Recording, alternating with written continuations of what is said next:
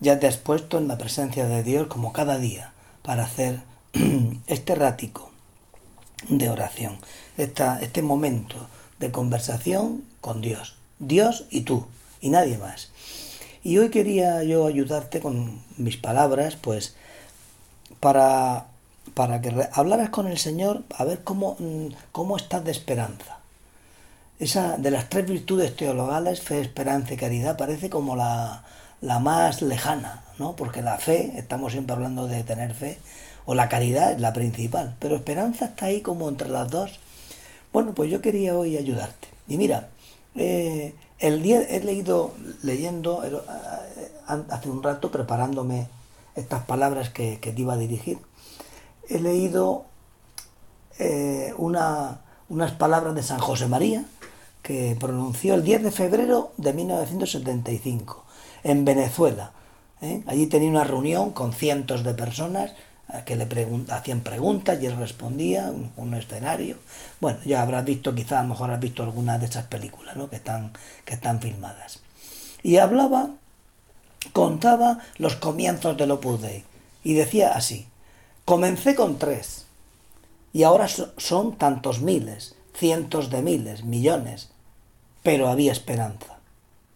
Y entonces cuenta una anécdota de Alejandro Magno sigue diciendo el San José María. Cuentan de Alejandro Magno que estaba preparándose para hacer una gran batalla. Y antes de la batalla repartió todos sus bienes entre sus capitanes. Y uno de ellos le dijo, pero señor, ¿y a usted qué le queda? Y él le dijo, a mí me queda la esperanza. Yo os veo, seguía diciendo San José María, yo os veo y me queda la esperanza.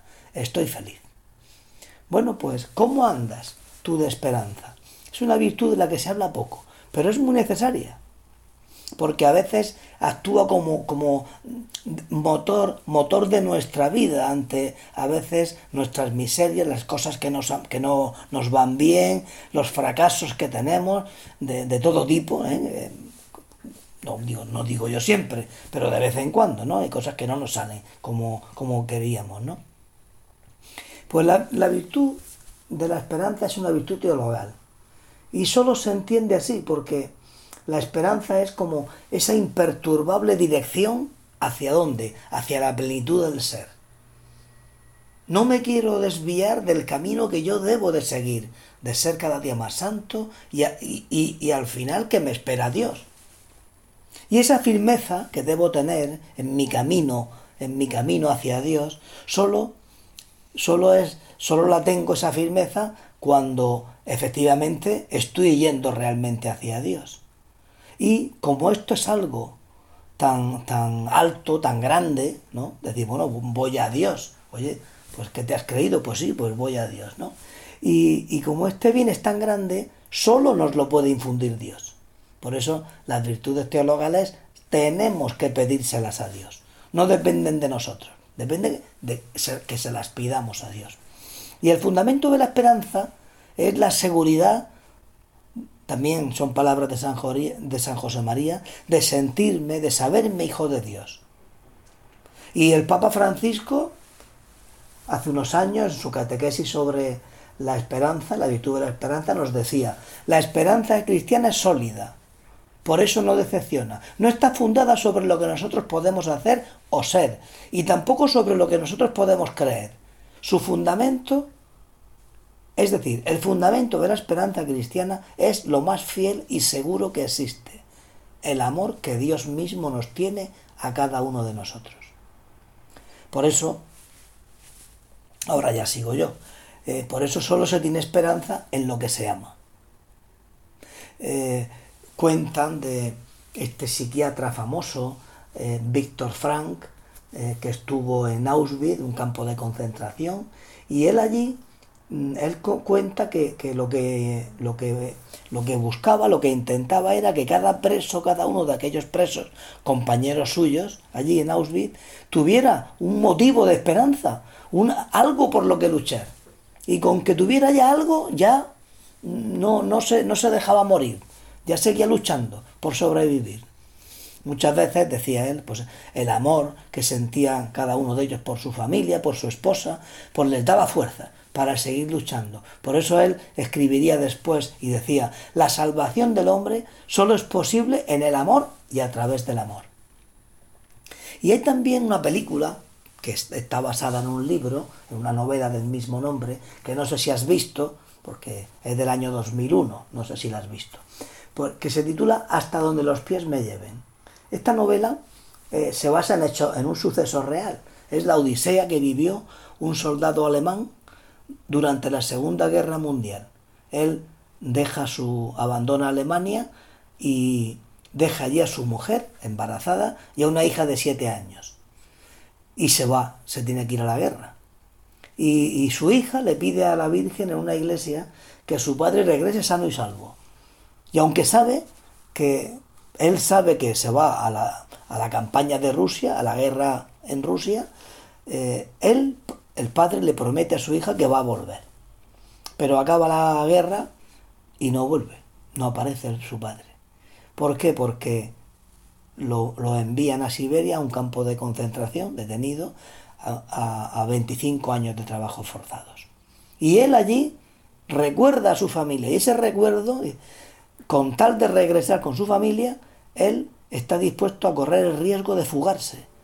Y eso es lo que trata la película, ¿no? Esa fuga que él hace desde Siberia hasta, hasta volver a Alemania. Intenta llegar a la frontera con Turquía.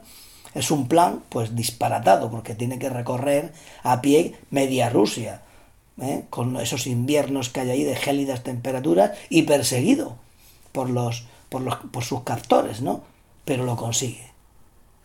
El tener esperanza ha salvado a mucha gente.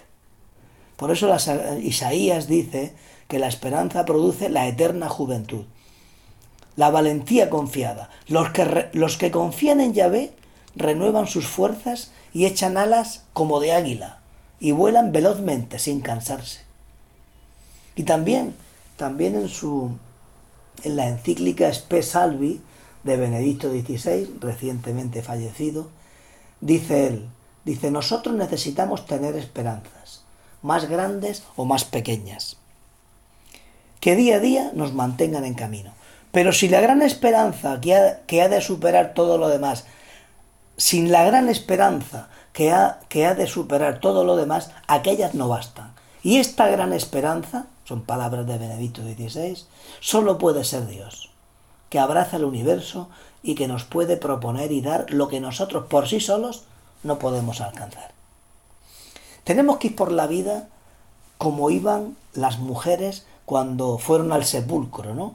Que a ver, eh, a, preparar el cuerpo del Señor, que lo habían tenido que dejar allí de cualquier manera, porque el viernes por la tarde, porque ya era sábado, no podía, entonces el domingo acuden ellas con toda esperanza, sin pensar en las dificultades que podían encontrar allí.